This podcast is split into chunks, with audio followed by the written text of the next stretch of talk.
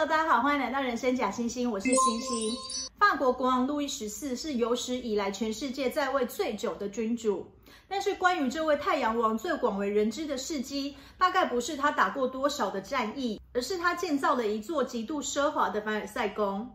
因为这座宫殿实在是太华丽、太引人注目了，所以同时期许多其他的国家也纷纷以要超越凡尔赛宫为目标来兴建宫殿，包含俄罗斯罗曼诺夫王朝的彼得夏宫、奥地利哈布斯堡王朝的美泉宫，当然谁也没能超越气势非凡的凡尔赛宫。今天就让我们一起来聊聊法王路易十四的毕生心血，令人叹为观止的凡尔赛宫。凡尔赛地区位于巴黎西南边的不远处，原先只是一个小小的村庄，周围围绕着沼泽还有森林，一直到十七世纪都没有大规模的被开垦，所以天然资源非常的丰富。路易十四的爸爸路易十三呢，便常常跟着他的父亲亨利四世到凡尔赛地区去打猎，并且借住在村庄里面。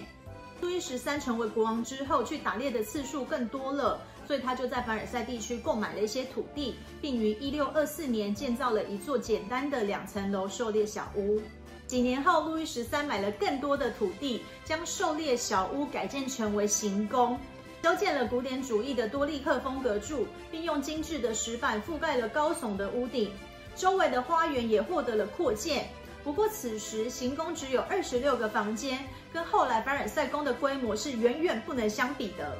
路易十三过世之后，路易十四就继位为国王。一六六零年，路易十四的财政大臣傅凯，他新建的沃子爵城堡落成，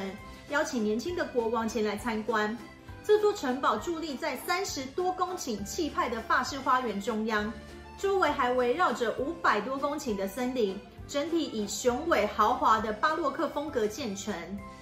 但是兴高采烈的傅凯不知道的是，路易十四早就在暗中调查他庞大财富的来源。此时又看到这座比身为国王的他所有的行宫都还要豪华的城堡，路易十四更下定决心要查办傅凯。短短的几周之后，傅凯便因贪污罪被逮捕了。但是热爱艺术的路易十四还是非常折服于沃子爵城堡的设计。他便任命两个主要设计沃子爵城堡的设计师、建筑师路易勒沃，还有园艺师安德烈勒洛特尔，为他建造一个有别于罗浮宫、枫丹白露宫等等一个真正能够代表路易十四王朝的宫殿。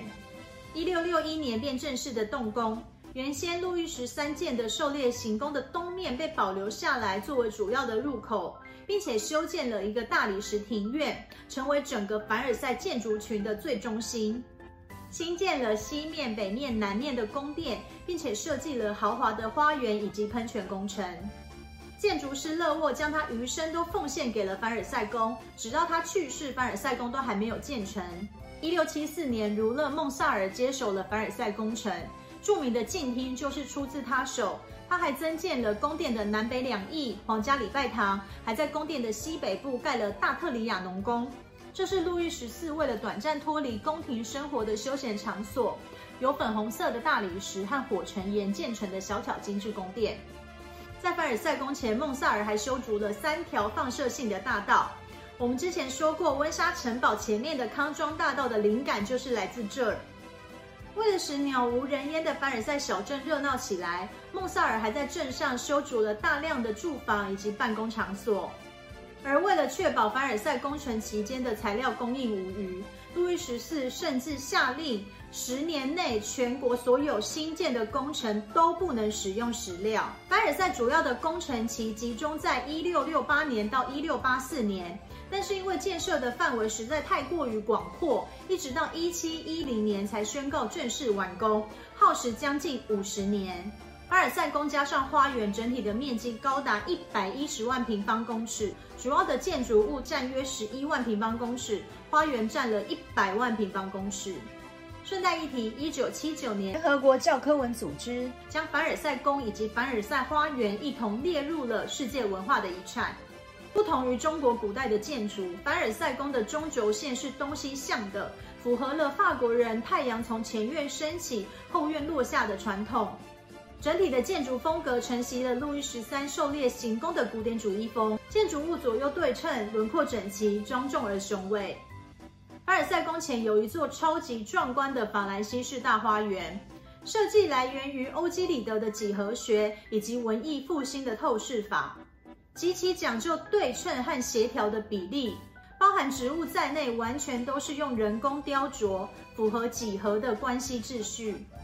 现在装潢则是以路易十四时期最流行的意大利巴洛克风格为主。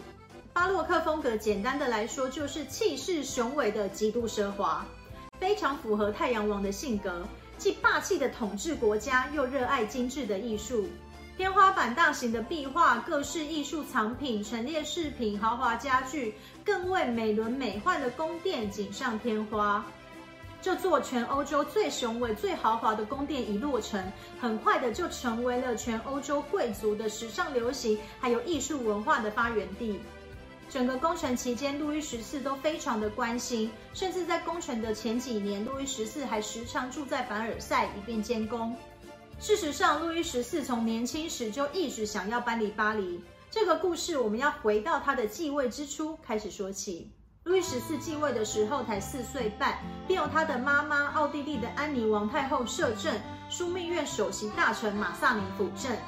但是此时的法国因为欧洲的宗教改革问题，已经长期处于战争状态。导致国内的经济困顿，再加上各项不公的政策，从一六四八年开始发生了两次同时党运动，要首席大臣马萨林下台，甚至想要处死他。虽然动乱最后在一六五三年被平定，但当时路易十四和王太后安妮一度被迫离开巴黎去避难，这让年幼的路易很早就下定决心要搬离这个混乱的巴黎。所以，一六八二年的五月六日，路易十四就迫不及待地将住所还有办公场所都搬迁到尚未完工的凡尔赛宫。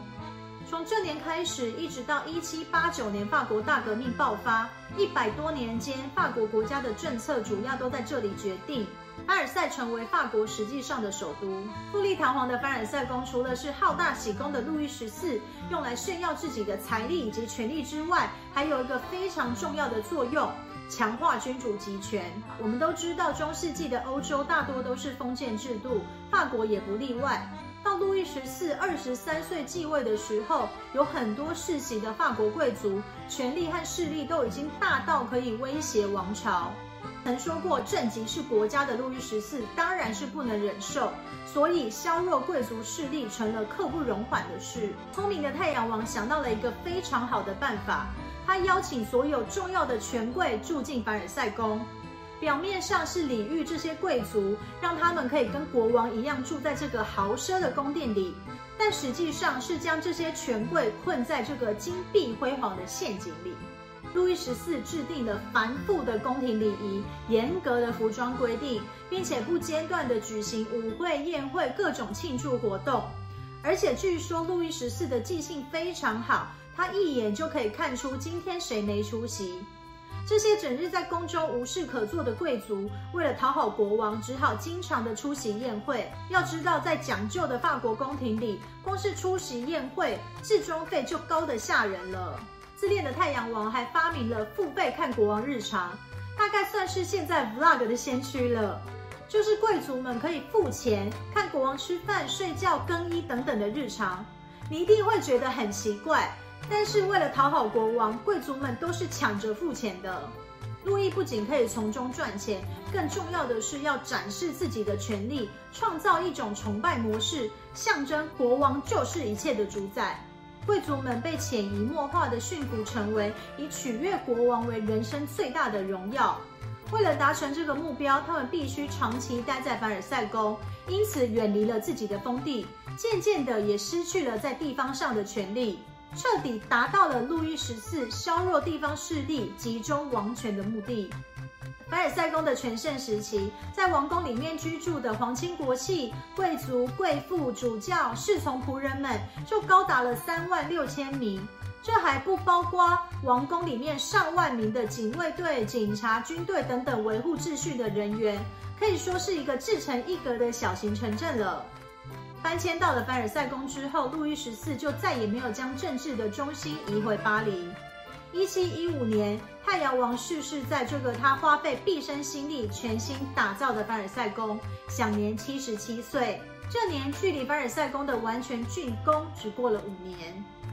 最后来说一个有关于凡尔赛宫的小彩蛋，你知道路易十四在扩建凡尔赛宫的时候，其实还打造了一个动物园。早在一六六三年凡尔赛宫建造的初期，路易十四就下令要打造一个凡尔赛皇家动物园，里面有从世界各地搜罗来的动物四十多种，从常见的鸟类、狮子、老虎到暹罗的鳄鱼都有。